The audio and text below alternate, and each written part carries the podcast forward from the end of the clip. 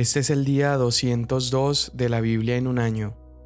Hoy estamos leyendo Ezequiel capítulos 5 al 8 y el Salmo 46. Ezequiel 5. Y tú, hijo de hombre, toma una espada afilada, tómala y hazla pasar sobre tu cabeza y sobre tu barba como navaja de barbero. Toma luego una balanza y divide el pelo cortado una tercera parte del pelo lo quemarás a fuego en medio de la ciudad cuando terminen los días del sitio. Tomarás otra tercera parte y golpearás con la espada alrededor de la ciudad, y la otra tercera parte la esparcirás al viento. Entonces yo desenvainaré la espada detrás de ellos. Toma también de allí unos pocos de los pelos y átalos en la orla de tu manto Toma otra vez algunos de ellos, échalos en medio del fuego y quémalos en el fuego. De ahí saldrá el fuego hacia toda la casa de Israel. Así dice el Señor Dios, esta es Jerusalén. Yo la coloqué en el centro de las naciones y de los territorios a su alrededor, pero ella se ha rebelado contra mis ordenanzas con más impiedad que las naciones, y contra mis estatutos más que los territorios alrededor de ella, porque ha desechado mis ordenanzas y no han andado en mis estatutos.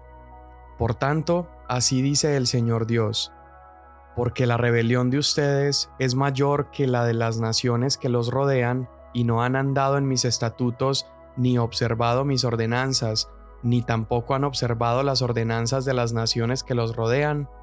Por eso, así dice el Señor Dios. Yo, yo mismo estoy contra ti, y ejecutaré juicios en medio de ti a la vista de las naciones. Y haré en ti lo que no he hecho, y lo que no volveré a hacer jamás a causa de todas tus abominaciones. Por eso los padres se comerán a sus hijos en medio de ti, y los hijos se comerán a sus padres. Ejecutaré juicios en ti, y esparciré cuantos te queden a todos los vientos. Por tanto, Vivo yo, declara el Señor Dios, que por haber profanado mi santuario con todos tus ídolos detestables y con todas tus abominaciones, yo me retiraré. Mi ojo no tendrá piedad y tampoco perdonaré. Una tercera parte de ti morirá de pestilencia o será consumida por el hambre en medio de ti.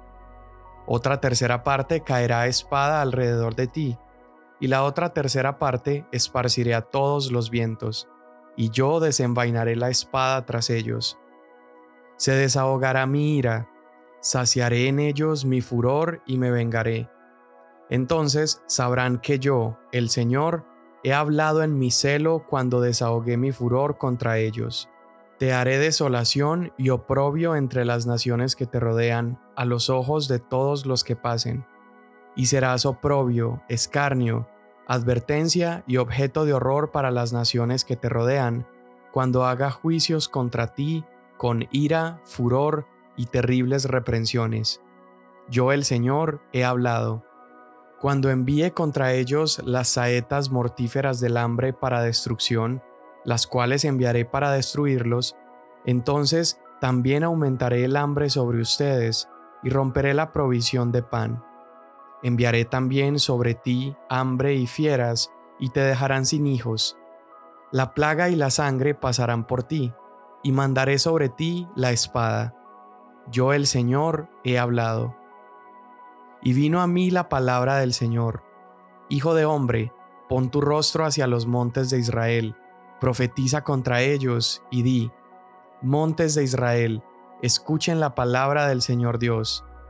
Así dice el Señor Dios a los montes, las colinas, las barrancas y a los valles. Yo mismo traeré sobre ustedes la espada y destruiré sus lugares altos. Sus altares serán devastados, sus altares de incienso serán destrozados, y haré que caigan sus muertos delante de sus ídolos. También pondré los cadáveres de los israelitas delante de sus ídolos, y esparciré sus huesos alrededor de sus altares. Donde quiera que ustedes tengan sus moradas, las ciudades quedarán desoladas y los lugares altos devastados, para que queden desolados y devastados sus altares, rotos y eliminados sus ídolos, derribados sus altares de incienso y borradas sus obras. Los muertos caerán en medio de ustedes y sabrán que yo soy el Señor. Sin embargo, dejaré un remanente, porque tendrán entre las naciones a los que escaparon de la espada cuando estén esparcidos por las tierras.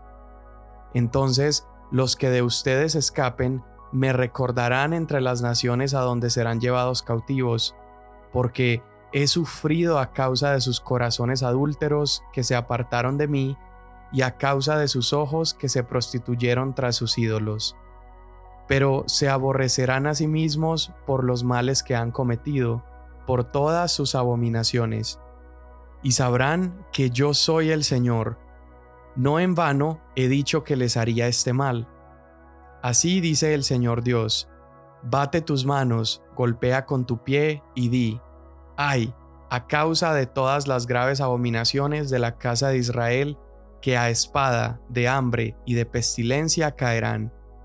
El que esté lejos morirá de pestilencia, el que esté cerca caerá a espada, y el que quede y esté sitiado morirá de hambre. Así desahogaré mi furor sobre ellos. Entonces ustedes sabrán que yo soy el Señor, cuando sus muertos estén en medio de sus ídolos alrededor de sus altares, en toda colina elevada, en todas las cumbres de los montes, bajo todo árbol verde y bajo toda encina frondosa, lugares donde ofrecían aroma agradable a todos sus ídolos. Así que por todas sus moradas extenderé mi mano contra ellos, y haré la tierra más desolada y devastada que el desierto hacia Diblat, y sabrán que yo soy el Señor. Y vino a mí la palabra del Señor, y tú, Hijo de hombre, di, Así dice el Señor Dios a la tierra de Israel.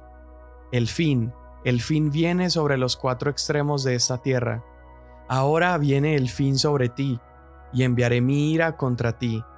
Te juzgaré conforme a tus caminos, y traeré sobre ti todas tus abominaciones. Mi ojo no tendrá piedad de ti, ni yo te perdonaré, sino que te pagaré conforme a tus caminos, y tus abominaciones en medio de ti quedarán, y sabrán que yo soy el Señor. Así dice el Señor Dios, un desastre, viene un desastre sin igual. El fin viene, viene el fin, se ha despertado contra ti, ya ha venido. Te ha llegado tu turno, oh habitante de la tierra. Ha llegado el tiempo, se acerca el día, pánico y no júbilo en los montes Ahora pronto derramaré mi furor sobre ti y descargaré mi ira contra ti. Te juzgaré conforme a tus caminos y traeré sobre ti todas tus abominaciones. Mi ojo no tendrá piedad ni yo perdonaré.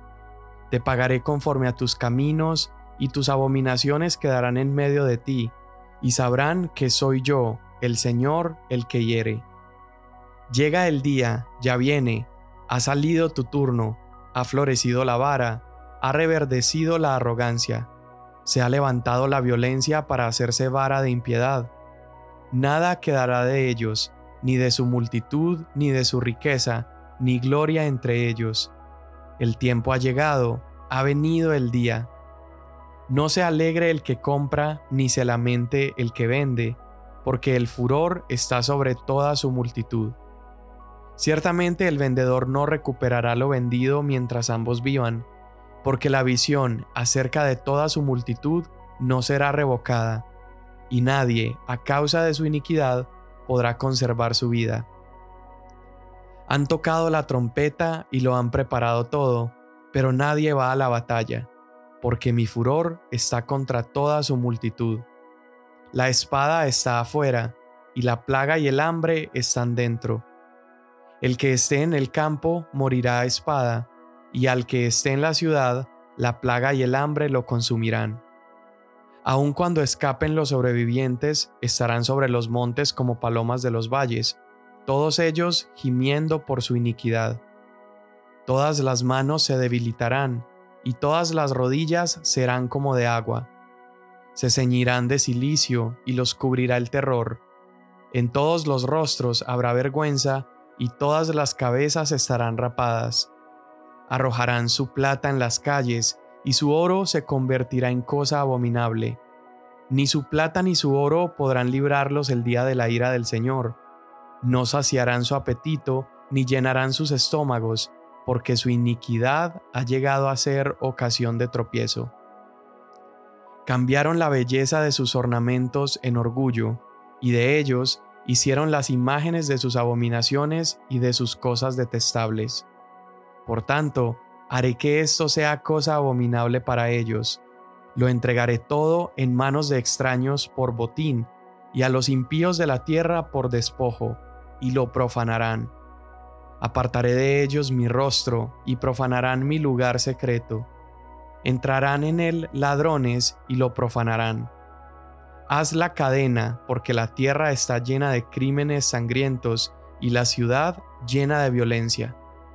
Por tanto, traeré a las más perversas de las naciones, y se apoderarán de sus casas. Haré cesar el orgullo de los poderosos, y sus santuarios serán profanados. Cuando llegue la angustia, buscarán la paz, pero no habrá paz.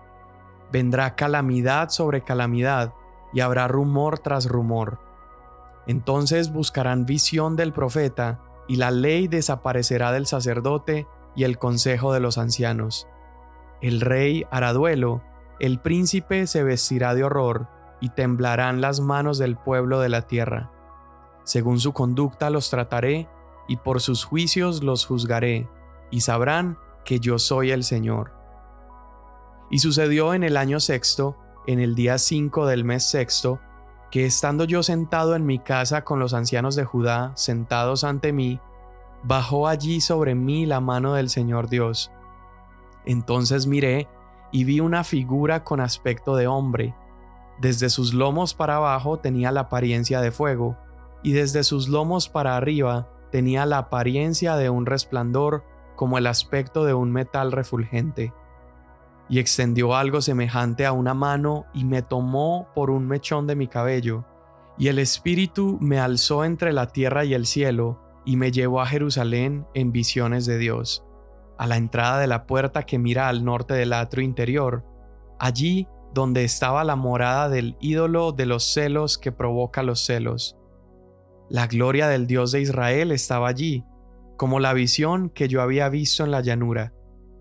Y Dios me dijo, Hijo de hombre, levanta ahora tus ojos hacia el norte. Y levanté mis ojos hacia el norte y vi que al norte de la puerta del altar, a la entrada, estaba el ídolo de los celos. Entonces él me dijo, Hijo de hombre, ¿ves lo que hacen estos, las grandes abominaciones que comete aquí la casa de Israel para que me aleje de mi santuario? Pero aún verás mayores abominaciones. Después me llevó a la entrada del atrio, y miré que había un agujero en el muro, y me dijo, Hijo de hombre, cava ahora en el muro.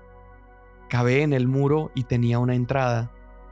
Entonces me dijo, Entra y mira las perversas abominaciones que ellos están cometiendo aquí. Entré pues y miré, y vi grabados en el muro por todo alrededor toda clase de reptiles y bestias y cosas abominables y todos los ídolos de la casa de Israel. Frente a ellos estaban de pie setenta hombres de los ancianos de la casa de Israel. También Jaazanías, hijo de Safán, estaba de pie entre ellos, cada uno con su incensario en la mano, y el aroma de la nube de incienso subía. Entonces Dios me dijo, Hijo de hombre, ¿has visto lo que hacen en la oscuridad los ancianos de la casa de Israel? cada uno en su cámara de imágenes grabadas, porque ellos dicen, el Señor no nos ve, el Señor ha abandonado la tierra. También me dijo, aún verás que cometen mayores abominaciones. Entonces me llevó a la entrada de la puerta de la casa del Señor que está al norte, y había allí mujeres sentadas llorando a Tamuz. Y me dijo, ¿Has visto, hijo de hombre, aún verás mayores abominaciones que estas. Entonces me llevó al atrio interior de la casa del Señor, y a la entrada del templo del Señor, entre el pórtico y el altar, había unos veinticinco hombres de espaldas al templo del Señor y de cara al oriente, y se postraban hacia el oriente hacia el sol. Y él me dijo, ¿Has visto, hijo de hombre? ¿Le parece poco a la casa de Judá cometer las abominaciones que aquí han cometido, que han llenado la tierra de violencia y me han provocado repetidas veces? Porque se llevan el ramo a la nariz. Por tanto, ciertamente yo obraré con furor. Mi ojo no tendrá piedad, ni yo perdonaré, y aunque griten a mis oídos con gran voz, no los escucharé. Salmo 46 Dios es nuestro refugio y fortaleza, nuestro pronto auxilio en las tribulaciones. Por tanto, no temeremos aunque la tierra sufra cambios y aunque los montes se deslicen al fondo de los mares, aunque bramen y se agiten sus aguas, aunque tiemblen los montes con creciente enojo. Hay un río cuyas corrientes alegran la ciudad de Dios, las moradas santas del Altísimo. Dios está en medio de ella, no será sacudida. Dios la ayudará al romper el alba. Bramaron las naciones, se tambalearon los reinos. Dio él su voz, y la tierra se derritió. El Señor de los ejércitos está con nosotros. Nuestro baluarte es el Dios de Jacob. Vengan, contemplen las obras del Señor, que ha hecho asolamientos en la tierra, que hace cesar las guerras hasta los confines de la tierra. Quiebra el arco, parte la lanza y quema los carros en el fuego. Estén quietos y sepan que yo soy Dios. Exaltado seré entre las naciones, exaltado seré en la tierra. El Señor de los ejércitos está con nosotros, nuestro baluarte es el Dios de Jacob. Amén. Me encanta que la lectura del día de hoy está tan conectado con esa frase que leímos en el Salmo 46 de sepan que yo soy Dios, estén quietos y dense cuenta que soy Dios. Vamos a ver un vínculo con esto en Ezequiel, los capítulos que leímos, especialmente el capítulo 6. Y estamos viendo en los capítulos 5 al 8 estos extremos a los que tuvo que llegar Ezequiel, o más bien Dios, los extremos a los que llevó a su profeta para anunciar estos mensajes de juicio y de arrepentimiento a su pueblo. Ezequiel tuvo que hacer cosas como preparar panes sobre excremento, tuvo que edificar como un modelo de la ciudad y mostrar cómo Dios estaba sitiando la ciudad, Tuvo que acostarse una cantidad impresionante de días sobre un lado, luego sobre otro lado. Tuvo que rapar su cabeza. Y todo esto lo hacía para comunicar las cosas que el pueblo tenía que atravesar. Tenía que hacerlo para mostrar cómo el pueblo se iba a quedar sin comida, cómo el pueblo iba a experimentar eh, juicio de parte de Dios. Y con una mirada rápida a todas estas acciones que tenía que hacer el profeta, uno podría decir, bueno, Dios es demasiado extraño o Ezequiel tal vez estaba desquiciado. Pero la verdad es que el hecho de que estos mensajes son entregados por parte del el profeta, pero dados primero por Dios, y son entregados no una vez, sino numerosas veces y a través de diferentes ayudas visuales, podríamos decir, no, no muestran tanto a un Dios extraño, más bien muestran un acto absoluto de gracia. Dios estaba usando diferentes medios, podríamos usar la palabra multimedia, ¿verdad?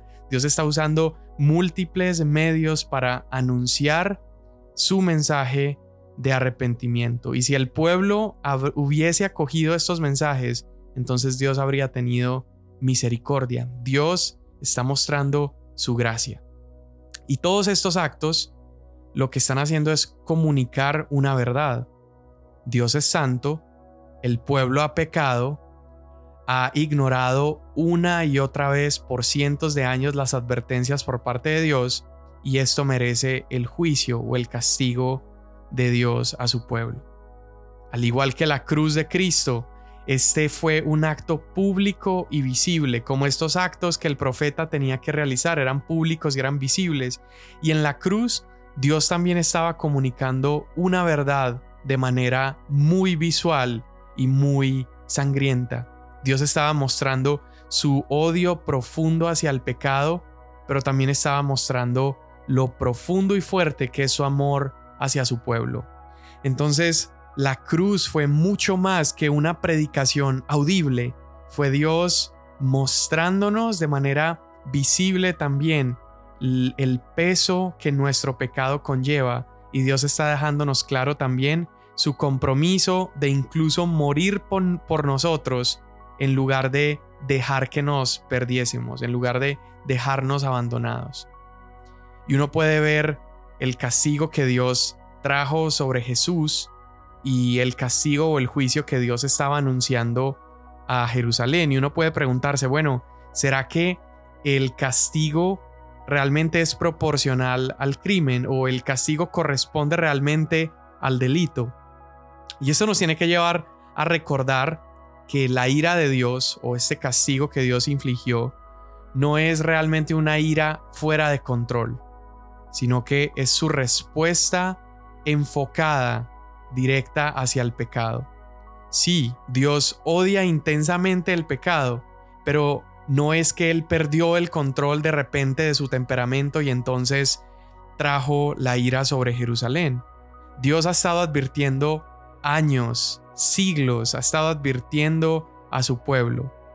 Y en el capítulo 5, verso 13, dice Dios, se desahogará mi ira y saciaré en ellos mi furor y me vengaré. Entonces sabrán que yo el Señor he hablado en mi celo cuando desahogue mi furor contra ellos. Dios está diciendo, Él ha estado acumulando toda esta ira, Él ha estado incluso mostrando compasión por cientos de años, pero esa ira llegaría a desbordarse y habría un punto donde su ira tendría que ser saciada. Ahora, la gracia que encontramos en este pasaje es que Dios nos ama lo suficiente como para no dejarnos viviendo en ese pecado. Y tal vez nuestros errores y nuestros pecados nos harán enfrentar las consecuencias de ese pecado, pero gracias al amor de Cristo nunca enfrentaremos la condenación por ese pecado, porque la ira de Dios fue satisfecha, se desahogó, y no lo hizo sobre nosotros su pueblo, sino que lo hizo sobre su Hijo Jesús. Y la razón por la que escogió a su Hijo es porque Dios había hecho un pacto con su pueblo. En Levítico 26 Dios dijo, aún con todo esto, cuando estén en la tierra de sus enemigos, no los desecharé ni los aborreceré para destruirlos y romper mi pacto con ellos, porque yo soy el Señor su Dios. Dice, por el contrario, por amor a ellos me acordaré del pacto con sus antepasados. Yo soy el Señor. Entonces Dios cumplió esto. Él estaba irado con su pueblo y su ira necesitaba desahogarse, pero para satisfacer esa justicia y esa ira, lo hizo en la persona de Jesús.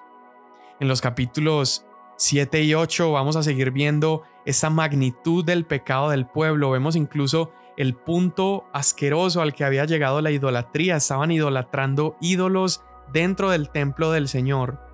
Y Dios empieza a decir, por causa de su pecado no tendré compasión. Incluso está diciendo que eh, está llegando el fin, el fin de su periodo de gracia con su pueblo. Y empezamos a escuchar en, estos capítulos, especialmente en el capítulo 6, esta frase. Dice, entonces sabrán que yo soy el Señor. Y ese comienza a ser un tema recurrente en estos capítulos y tiene que ver con el juicio de Dios. Dios está diciendo, cuando yo inflija mi castigo, entonces sabrán que yo soy el Señor. Entonces, acá empezamos a comprender un poco el propósito de este juicio o, el propósito de esta severidad de parte de Dios. Y ese propósito es que las personas conozcan mejor a Dios. Dios no castiga a su pueblo nada más porque sí, sino que Dios los estaba castigando para que ellos supieran que Él es el Señor. Es decir, este castigo tenía el propósito de que el pueblo pudiera conocer el carácter justo y perfecto de Dios. Pero mira la gran noticia que nos reveló el Evangelio. Dios sustituyó a estos pecadores que merecían el juicio por su propio Hijo. Y fue hasta el momento en que Jesús fue colgado en esa cruz, en un acto público, en el acto de mayor castigo y juicio de parte de Dios, Fue hasta ese momento que la humanidad pudo conocer de mejor manera que Él es el Señor. Yo quiero que veas el paralelo entre Ezequiel capítulo 6 donde dice entonces sabrán que yo soy el Señor y entre Juan capítulo 8 verso 28 dice, por eso Jesús les dijo, cuando ustedes levanten al Hijo del Hombre, entonces sabrán que yo soy. ¿Qué quiere decir esto? Que fue definitivamente en Dios mostrando su justicia. Cuando Jesús, el Hijo del Hombre, fue levantado en esa cruz, fue hasta ese momento que nosotros podemos decir que conocemos al yo soy. Señor, hoy te damos gracias porque en ese acto de suprema justicia, en ese acto, Señor, de derramar tu justicia y tu ira y tu juicio sobre tu Hijo Jesús, fue en ese momento donde pudimos comprender que tú eres Señor. Pudimos comprender que tu amor inagotable nunca se acaba. Pudimos comprender que has sido fiel y nosotros hemos sido pecadores. Hoy te damos gracias porque demostraste públicamente tu misericordia y tu compasión y te damos también gracias por ese sacrificio perfecto de Jesús. Amén. Mañana nos vemos.